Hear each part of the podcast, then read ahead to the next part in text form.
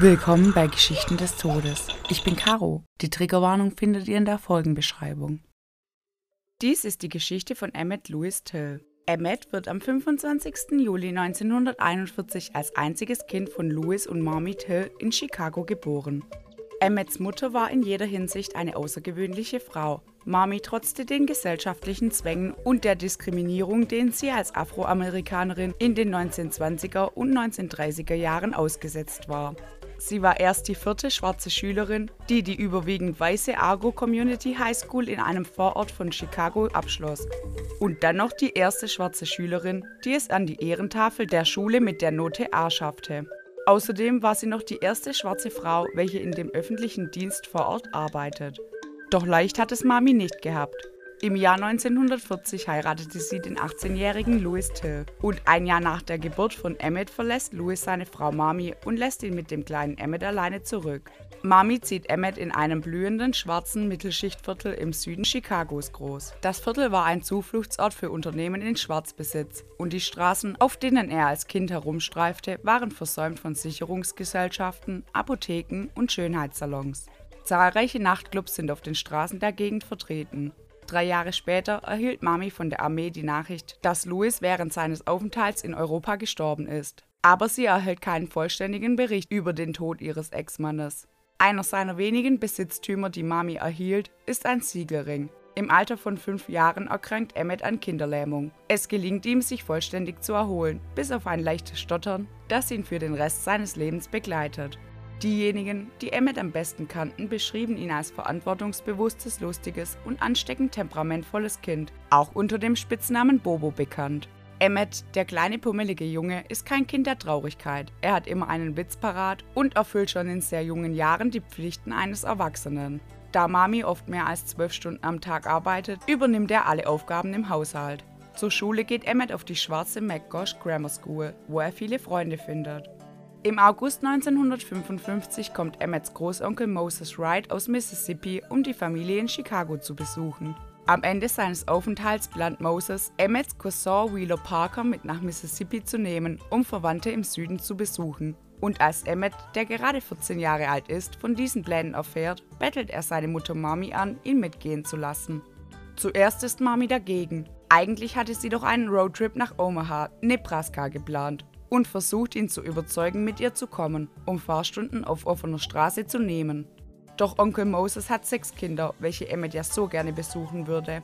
Gegen einen Familienbesuch lässt sich auch nicht so viel einwenden, also gibt Mami nach und erlaubt ihm mitzureisen. Jedoch warnt sie den jungen Emmett noch, dass er die Regeln in Mississippi nicht unterschätzen und sich daran halten soll.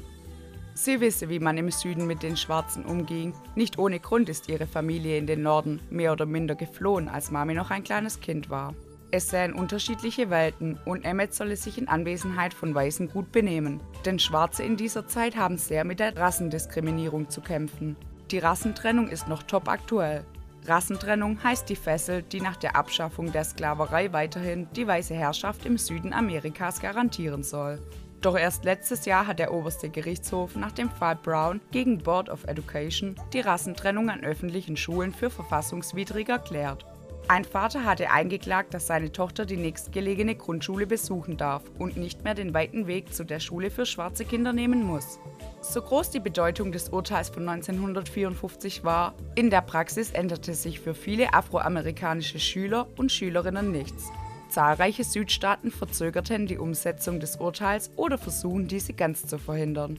Emmett lässt sich von den Worten seiner Mutter dennoch nicht abschrecken und freut sich auf seinen Ausflug nach Mississippi. Am 19. August 1955, einen Tag bevor Emmett mit seinem Onkel und Cousin sein Zuhause in Chicago verlässt, schenkt Mommy ihm den Siegelring seines verstorbenen Vaters, in den die Initialien LT eingraviert sind. Am nächsten Tag fährt sie ihn dann zur 63. Zugstation in Chicago. Für Mami ist es sehr schwer, ihren Sohn gehen zu lassen. Sie pflegen ein so gutes Verhältnis. Sie küssen sich zum Abschied und Emmett besteigt den Zug in Richtung Süden. Moses und die beiden Jungen kommen in Money, Mississippi an. Money, ein kleines Dorf, soweit das Auge reicht nur flache Felder, auf denen Baumwolle angepflanzt wird. Das Dorf Moni besteht im Grunde nur aus einer einzigen großen Straße mit einer Handvoll Geschäften und einer Tankstelle. Die nächstgrößere Stadt ist Greenwood und liegt etwa 10 Meilen entfernt. Emmets Onkel wohnt etwas abgelegen von Money. Er ist eigentlich Prediger und betreibt noch eine kleine Baumwollplantage. Ende August ist Erntezeit. So muss Emmet auch helfen, Baumwolle zu pflücken. Ihm bleibt jedoch noch genug Zeit, nach dem Pflücken unbeschwert mit seinen Cousins in den nahegelegenen Fluss, dem Tallahatchie River, zu springen. Genug Zeit, um eine Abkühlung zu genießen. Mit seinen Cousins versteht er sich sehr gut. Sie sind zwischen 13 und 19 Jahre alt. Drei Tage nach der Ankunft, am 24. August, betreten Emmett und seine Cousins Brian's Grocery und Meat Market, um nach einem langen Tag beim Baumwollpflücken in der heißen Nachmittagssonne noch ein paar Kleinigkeiten einzukaufen. Gestapelt in dem Fort von Moses kommen sie vor dem kleinen Markt an und betreten Brians Markt immer nur in kleinen Grüppchen. Die Verkaufsfläche ist zu klein, sodass sie alle miteinander hineingehen könnten. Hinter dem Verkaufstresen steht Carolyn Bryant, eine junge, weiße, hübsche Frau, die Frau des Ladenbesitzers. Nachdem Emmett eine Packung Kaugummis bezahlt, einsteckt und aus der Türe läuft, dreht er sich angeblich noch einmal um und pfeift Carolyn hinterher. Eine Geste, dass er sie sehr attraktiv findet. Doch Carolyn ist alles andere als angetan. Sie ist von dieser Geste so empört, dass sie aus dem Laden rennt, um eine Waffe aus dem Auto zu holen. Die Jungs verstehen schnell, was sie vorhat und springen panisch in den Fort. Dann rasen sie im Eiltempo davon. Emmett will den Ärger seines Onkels umgehen und bittet seine Cousins zu Hause nichts davon zu erzählen. Sie halten sich auch daran und der Zwischenfall scheint nach Stunden vergessen zu sein. Auch in den nächsten zwei Tagen scheint Gras über die Sache gewachsen zu sein, bis dann mitten in der Nacht am Samstag laute Schreie zu hören sind. Es ist der Ehemann Roy, der Kassiererin Carolyn. Roy war von seiner Geschäftsreise zurück und hat von dem Ereignis zwischen Carolyn und Emmett mitbekommen. Er steht nun mit seinem Halbbruder John William Millam vor Moses Wrights Haus und die beiden Männer brüllen herum. Dann öffnet Moses die Haustür. John steht mit einer Taschenlampe auf ihn gerichtet. In der anderen Hand hält er eine Waffe. Ob sich denn hier zwei schwarze Jungs aus Chicago befinden? fragt einer der Männer. Einer der beiden hätte sich eine Frechheit erlaubt und solle sich nun dafür verantworten. Mitten in der Nacht, draußen ist es stockdunkel, dringen die beiden Männer in das Haus ein. Sie durchsuchen die Zimmer und stoßen schließlich auf Emmett. Dann zwingen sie ihn, sich anzuziehen und drängen ihn mitzukommen. Moses und seine Frau reden auf die zwei Männer ein, sie würden den Jungen bestrafen. Er komme nicht von hier und würde somit die Anstandsregeln des Südens nicht kennen. Selbst als die Tante Geld bietet, lassen die Männer nicht von ihm ab, bis sie ihn dann zum Auto schleppen, wo Roy dann in das Innere des Autos hineinfragt, ob es der richtige Junge ist. Nach einem klaren, von einer Frauenstimme ausgesprochenen Ja zerrt er den Jungen in das Auto. Am 28. August gegen 2.30 Uhr in der Nacht wird der junge Emmett entführt. Nachdem seine Tante einen Nachbar aufsucht und keine Hilfe erhält, sucht sie Hilfe bei der Polizei. Am frühen Morgen danach beobachtet der 18-jährige Willie Reed, ein späterer Zeuge, einen grün-weißen Chevrolet, der sehr schnell unterwegs ist. Im Führerhaus sitzen vier weiße Männer, auf der Rückbank drei schwarze Männer und auf der Ladefläche ist ein kleiner, schwarzer Junge zusammengekauert. Dieser biegt dann in ein Grundstück und hält vor einer großen dunklen Scheune. Aus dieser hört er in späteren Stunden wiederholt Schläge und Schreie. Das Grundstück gehört Roys Halbbruder John. Dieser und Roy selbst schlagen dann immer wieder auf Emmett ein, bis sie ihn schließlich an das Ufer des Tallahatchie Rivers zerren. Dort stirbt Emmett Till mit einem Schuss in den Kopf und wird anschließend mit Stacheldraht gefesselt und in das Wasser geworfen.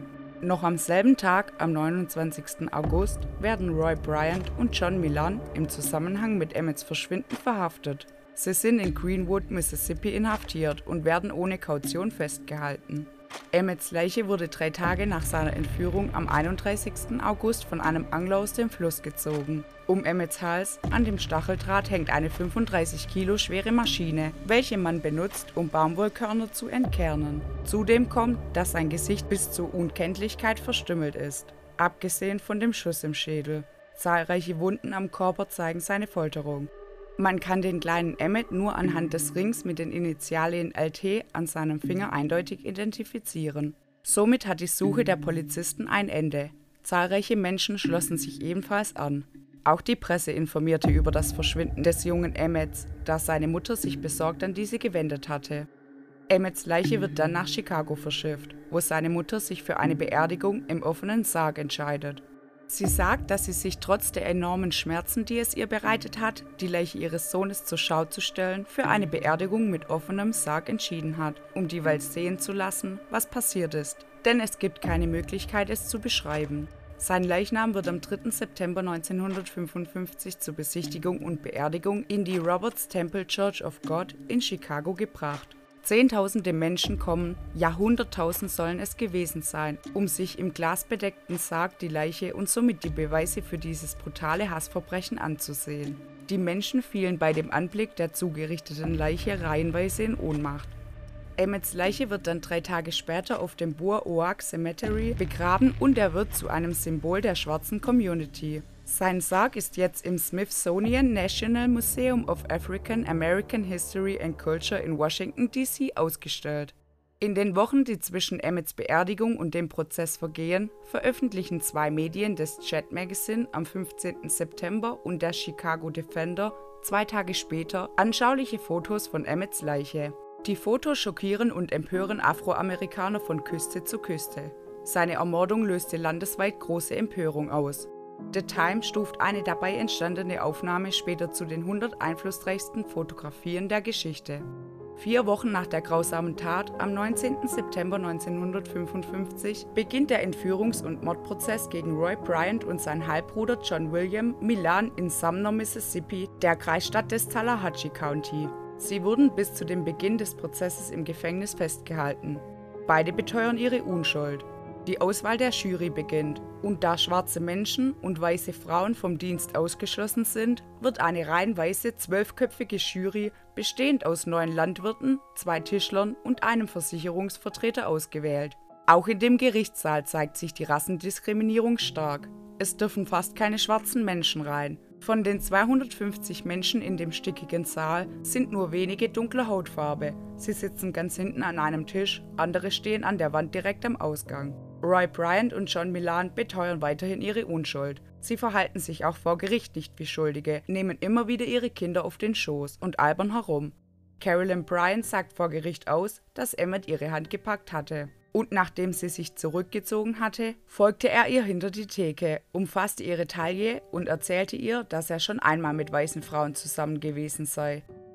Dies sollte eine Begründung sein, eine Begründung für solch eine abscheuliche Tat, mit der die beiden Männer jedoch angeblich nichts zu tun haben. Es würde zwei Zeugen geben, aber sie sind nicht aufzufinden. Einer davon habe gesehen, wie einer der Brüder das Blut aus dem Truck wusch. Mehrere Zeugen hatten nach der Begegnung im Markt ausgesagt, Emmett und Carolyn hätten nur Worte gewechselt. Schon einen Tag nach Beginn des Prozesses unterbricht Richter Curtis Wango den Sitzungstermin, um die Suche nach weiteren Zeugen zu ermöglichen. Es ist das erste Mal in der Geschichte von Mississippi, dass örtliche Strafverfolgungsbehörden, örtliche NAACP-Führer und schwarz-weiße Reporter sich zusammenschließen. Sie finden den Zeugen Willie Reed und können ihn überzeugen auszusagen. Willie erläutert vor Gericht über die gehörten Schläge und Schreie aus der Scheune und auch wie er den Truck mit den Jungen zur Scheune fahren sehen hat. Einen Tag später tut Moses Wright, Emmett Tills Onkel, das zu dieser Zeit Undenkbare. Er beschuldigt zwei weiße Männer vor Gericht. Im Zeugenstand steht er auf, zeigt mit dem Finger auf Milam und Bryant und beschuldigt sie, zu ihm nach Hause eingedrungen zu sein und den wehrlosen Jungen mitgenommen zu haben.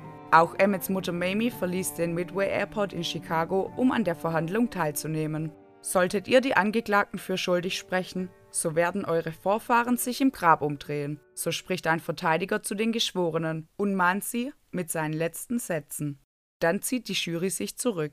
Nach lediglich 67 Minuten der Beratung werden Roy Bryant und sein Halbbruder J.W. Milan freigesprochen.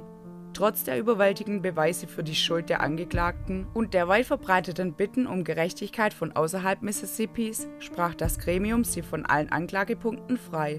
Nicht einmal für die Entführung werden sie angeklagt. Das Urteil wurde begründet, da Emmets Leiche nicht erkennbar ist und er somit nicht klar zu identifizieren ist. Ein Mitglied der Jury erklärt später, es habe nur so lange gedauert, weil sie eine Limonadenpause gemacht haben.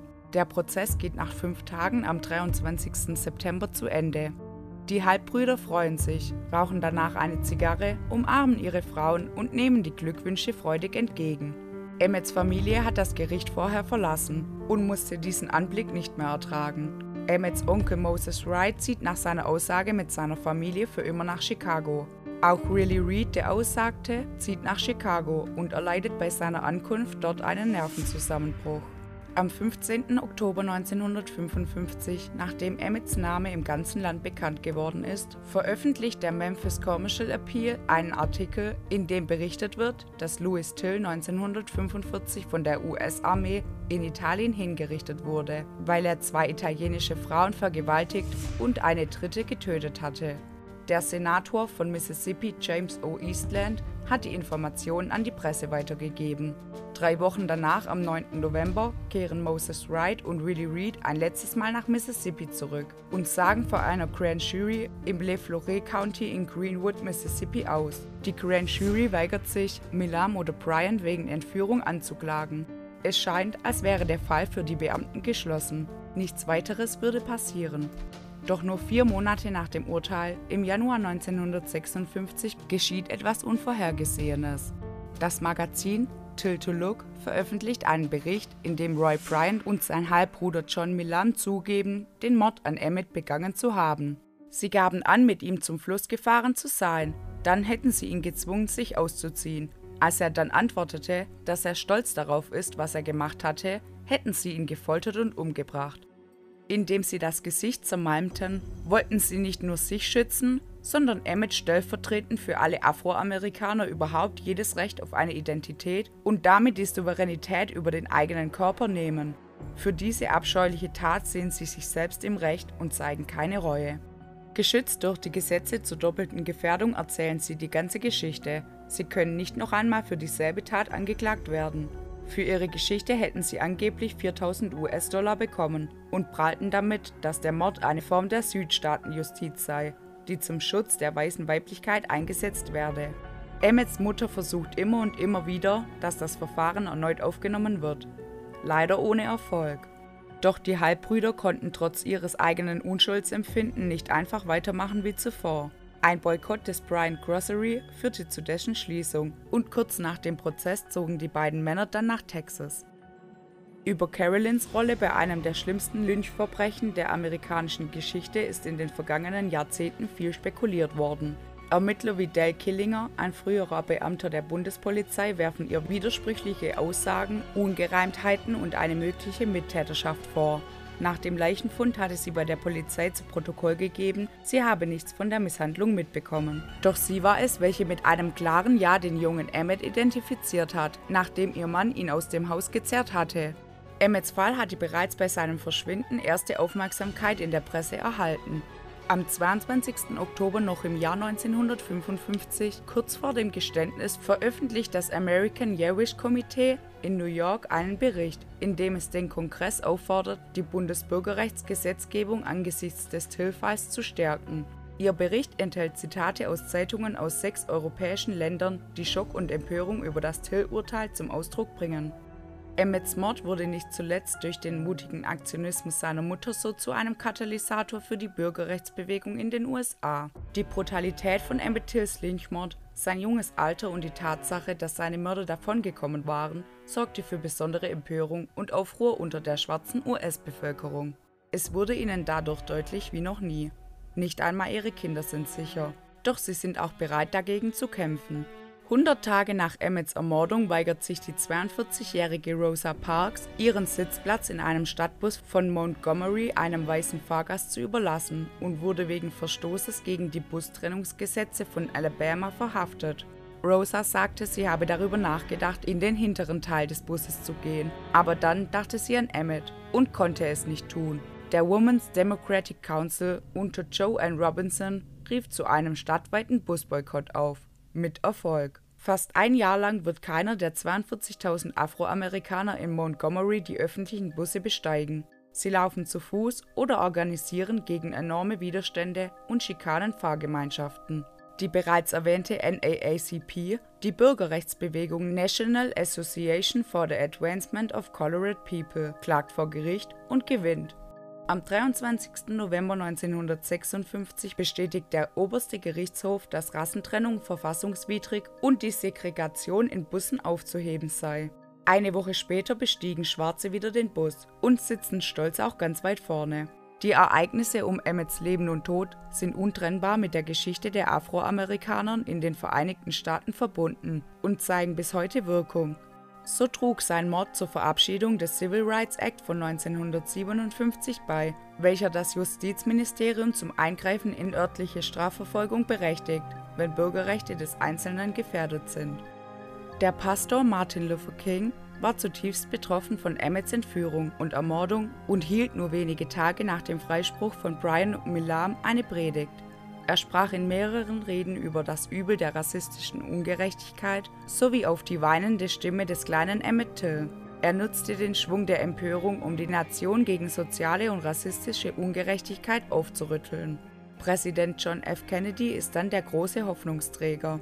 Im Juni 1963 gibt er eine Gesetzesvorlage in den Kongress, die die landesweite Rassendiskriminierung abschaffen soll.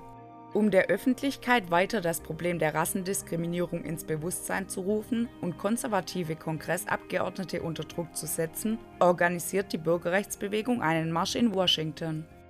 Am 28. August 1963 Genau acht Jahre später, am Jahrestag der Ermordung von Emmett Till, demonstrieren mehr als 250.000 Amerikaner aus allen Bundesstaaten in der Hauptstadt für Gleichheit. Beim Marsch hielt Martin Luther King seine ikonische Rede I Have a Dream. Zwar wurde John F. Kennedy noch im November 1963 ermordet, doch dessen Nachfolger Lyndon Johnson führte das Vorhaben zu Ende. Am 2. Juli 1964 wurde der Civil Rights Act verabschiedet und somit ist die Rassentrennung gesetzlich abgeschafft. Im Jahr 1980 verstirbt John Millen an Krebs und nur vier Jahre später stirbt Roy Bryant. Emmets Mutter Mami hatte es nicht mehr geschafft, sie vor Gericht zu stellen. Sie verstirbt im Jahr 2003 an Herzversagen. Trotz ihrer zahlreichen Versuchen, den Fall neu aufzurollen, hatte sie es nicht geschafft. Doch nur ein Jahr nach ihrem Tod leitet das US-Justizministerium erneut eine Untersuchung zum Mord an Emmett ein, nachdem Anfragen eingegangen waren, ob eine Anklage gegen noch lebende Personen möglich sei. In diesem Fall Carolyn. Es heißt zwar, dass der Fall nach Bundesrecht verjährt sei, doch prüfe das FBI mit Ermittlern auf Staatsebene ein mögliches neues Strafverfahren. Daraufhin wird 2005 Emmets Leichnam exhumiert. Im Februar 2007 lehnte eine Grand Jury in Mississippi eine erneute Anklage jedoch ab. Brian und Milan waren verstorben und mussten somit nicht vor Gericht. Auch Carolyn nicht. Sie lebt mittlerweile in Raleigh in North Carolina. Im Jahr 2017 zitierte der Autor Timothy Tyson in seinem Buch The Blood of Emmett Till aus einem Interview mit Carolyn Bryant, das er 2007 mit ihr geführt hatte. Darin widerrief sie ihre Darstellung vor Gericht, dass Till sie anzüglich an der Taille gefasst und gepfiffen habe. Daraufhin nahm das US-Justizministerium 2018 erneut Ermittlungen auf. Doch Carolyn Bryant, heute Donham, behauptet dann, sie habe zu keinem Zeitpunkt ihre Anschuldigungen widerrufen. Timothy Tyson konnte ihre Aussagen in seinem Buch nicht durch Tonbandaufnahmen verifizieren. Er habe nur eine schriftliche Notiz vorweisen können, heißt es. Laut einer Stellungnahme des Justizministeriums gäbe es nicht genügend Beweise, um Carolyn zweifelsfrei nachzuweisen, dass sie die Ermittler angelogen habe. Der Fall werde zwar ohne Strafverfolgung abgeschlossen, doch nehme die Regierung damit nicht die Position ein, dass die Zeugenaussage der Frau vor einem staatlichen Gericht 1955 wahrheitsgemäß oder korrekt gewesen sei. Es gibt nach wie vor erhebliche Zweifel an der Glaubwürdigkeit ihrer Darstellung und Ereignisse. Dass der Fall nun endgültig zu den Akten gelegt wird, sorgte bei den Angehörigen für Enttäuschung. In den Vereinigten Staaten ist Emmett Till bis heute sehr bekannt. Seine Geschichte wurde in Songs, Romanen und Werken der bildenden Kunst aufgegriffen. In der Science-Fiction-Serie Star Trek ist ein Raumschiff nach Till benannt. Im Jahr 2022 unterzeichnete Präsident Joe Biden ein nach Emmett Till benanntes Gesetz, das Lynchmorde und versuchte Lynchmorde als Hassverbrechen einstuft. Dies war die Geschichte von Emmett Louis Till. Um dir jetzt deine Bilder aus dem Kopf zu nehmen, erzähle ich dir noch eine Heldentat. Unser heutiger Held ist Martin Luther King. Martin setzte sich sein ganzes Leben gegen Rassismus ein und kündigte seine Stelle in Montgomery, zog mit 26 Jahren zurück nach Atlanta zu seinem Vater, um sich noch intensiver den Bürgerrechten widmen zu können. Dort konnte er sich erlauben, den amerikanischen Süden zu bereisen, um Reden zu halten und weitere friedliche Protestaktionen zu organisieren. Mehrere Male wurde King festgenommen, auf Eingreifen des damaligen Präsidenten John F. Kennedy aber wieder freigelassen. Sein ungebrochener Mut, sich für die Rechte der Schwarzen einzusetzen, stieß auf große Begeisterung in der Gesellschaft. Aus einer kleinen Gruppe war eine große Bewegung geworden. Es herrschte Aufbruchstimmung in den USA. Der junge Präsident John F. Kennedy traf sich mit Martin Luther King und das Gesetz zur Aufhebung der Rassentrennung wurde beschlossen. Ich würde mich sehr über Rückmeldungen und eine Bewertung freuen. Danke fürs Zuhören. Bis zum nächsten Mal.